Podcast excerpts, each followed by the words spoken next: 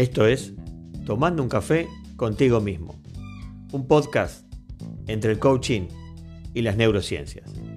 Quien te habla, Pepe Lousao, y me encantaría que me escribas si estos temas te gustan a lousao.jm.gmail.com Déjame tus comentarios o alguna consulta y prometo responderte en el próximo episodio.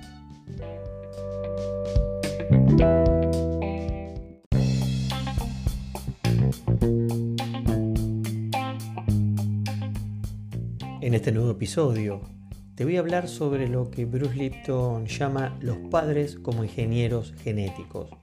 Te aseguro que es un tema muy apasionante, donde descubrimientos científicos han dejado a la luz la importancia que tiene la vida del nonato, es decir, el desarrollo del feto y sobre todo en el tercer trimestre de embarazo, como toda la emocionalidad que tiene la mamá, todos sus pensamientos, sus miedos, sus preocupaciones, su alegría, su estrés, interfieren de forma directa en la formación de ese feto y hasta tal vez creando enfermedades que luego podrían desarrollarse en etapa adulta.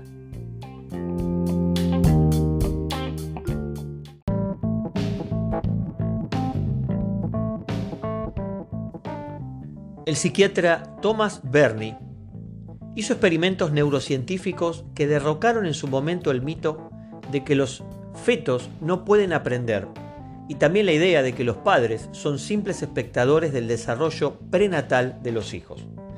El sistema nervioso del feto establecieron que posee un amplio desarrollo y un repertorio de capacidades sensoriales y de aprendizaje.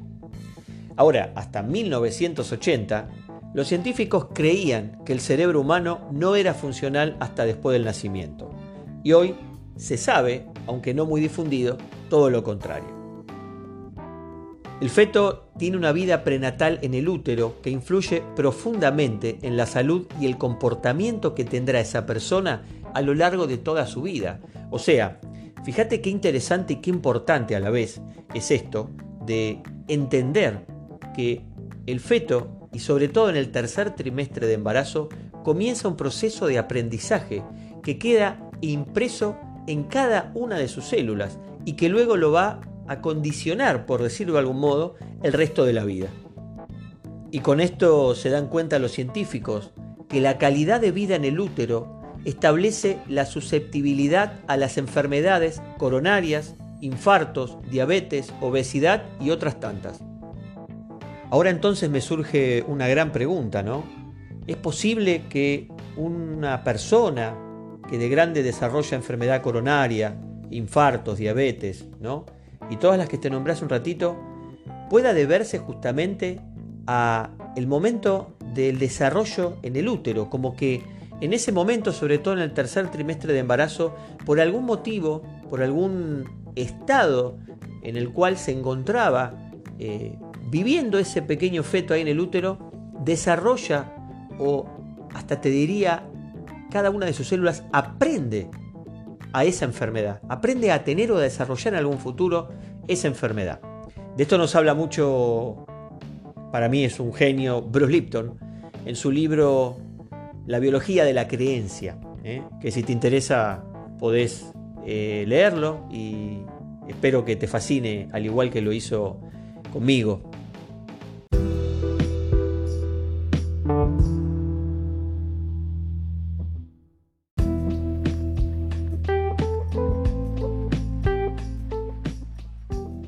Las condiciones del útero tienen tanta importancia como los mismos genes a la hora de determinar cuál será el desarrollo mental y físico durante la vida. La vida en el útero entonces va a ser el origen de la salud o de la enfermedad. A estos mecanismos de programación se lo conoce hoy como la epigenética y son los estímulos del entorno que regulan la actividad genética del feto. Te invito a que leas un poquito más de lo que es la epigenética para que veas lo fascinante que es. Las respuestas de la madre las condiciones del ambiente le permiten al feto antes del nacimiento optimizar su desarrollo genético y su fisiología para sí poder adaptarse al ambiente que le espera luego del nacimiento. Esto, esto es prácticamente supervivencia de la raza humana, ¿no?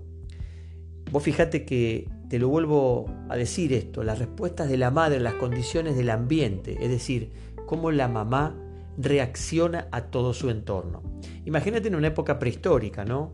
Donde quizás había peligros de que otros animales podían comerte, o extremo frío, o escasez de alimentos. La madre reaccionaba a todo ese entorno y el feto de alguna manera se iba programando para adaptarse y estar mejor preparado cuando nazca. Ahora, fíjate en los tiempos modernos que estamos viviendo, ¿no? Una mamá que vive en un entorno complicado, una mamá que vive en un entorno de agresión, de peleas, de escasez, de, que le faltan alimentos, falta dinero, o simplemente tiene una pareja eh, maltratadora, golpeadora, o vive en desgracias en la familia, o una familia muy complicada, ¿no? La mamá reacciona a todo eso, reacciona de manera emocional, generando un entorno bioquímico en todo el cuerpo que va a ser el caldo de cultivo en donde el feto se va desarrollando. Entonces, ¿qué va a pasar ahí?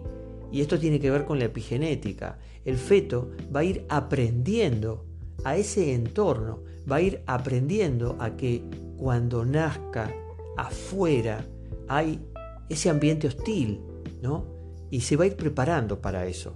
Entonces a mí se me ocurre pensar si la, todo el desarrollo de ese feto, sus 50 billones de células, se van preparando en un aprendizaje celular, te diría, ¿no? Porque no es el aprendizaje que conocemos cuando un chico de 5 aprende, ¿no? Y se prepara para todo ese ambiente hostil, cómo será esa persona en el futuro, qué carácter tendrá, ¿no? Lo dejo, simplemente te planto la semillita como para que puedas vos eh, desarrollarlo y pensarlo. Por lo tanto, creo que el oyente le va a quedar claro que necesitan un ambiente favorable para activar los genes que les proporcionarán un desarrollo cerebral saludable, ¿no es cierto? Entendiendo esto. Y fíjate algo muy curioso que leí sobre las culturas aborígenes antiguas que desde hace milenios conocían esto, sabían cómo influía el ambiente desde la concepción de la vida humana entonces, cuando una parejita tenían un bebé, o mejor dicho, quedaba embarazada ella, los aislaban de la tribu, les construían un poco más lejos un lugar donde poder vivir el periodo de gestación y hasta te diría los primeros meses del nacimiento de ese bebé. Eh, obviamente les prepararon un entorno que no les faltara nada, les alcanzaban alimentos, lo que podían necesitar, pero ellos entendían que la mamá debía estar súper tranquila, sin que esté agobiada por los problemas de la tribu, por algunas peleas, por algún tipo de escasez o lo que fuere. Entonces sabían que era eh, la mejor opción para que ese niño naciera 100% sano.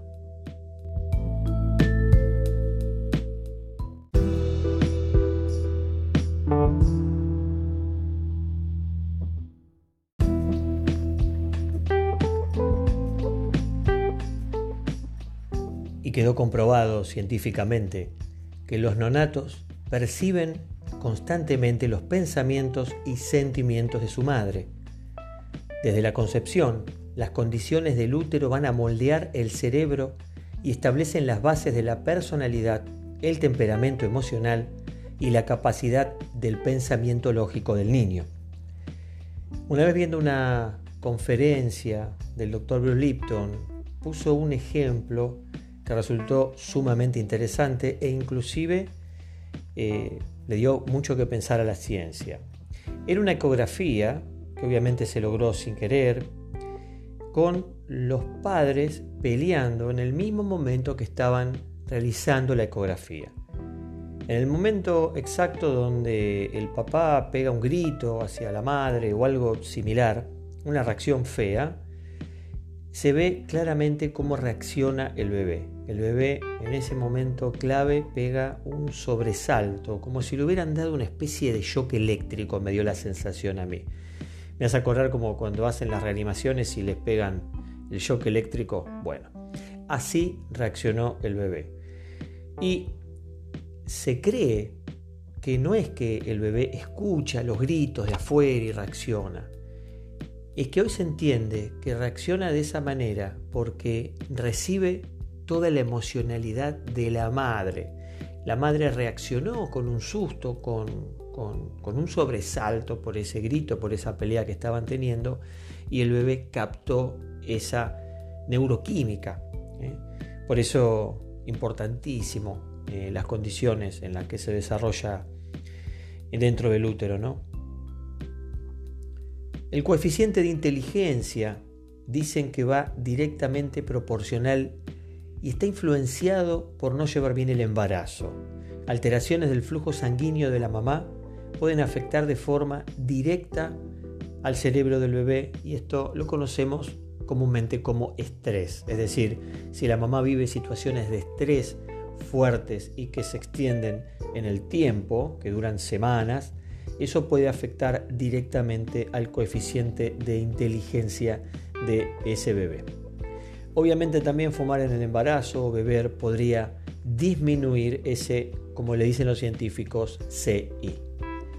Espero que esto de la epigenética y lo que nos enseña Bruce Lipton te haya gustado, te haya despertado interés y obviamente esto es simplemente la puntita del iceberg. Te invito a que busques más información, te aseguro que vas a quedar sorprendido.